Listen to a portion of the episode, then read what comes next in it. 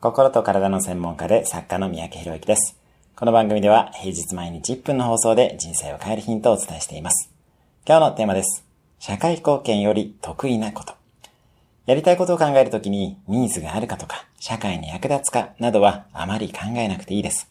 それよりもあなたの好きなことと得意なことを掛け合わせてとことんやることが大切です。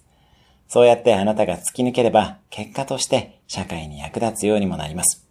弱点は放っておきましょう。あなたの得意と好きで勝負をしてください。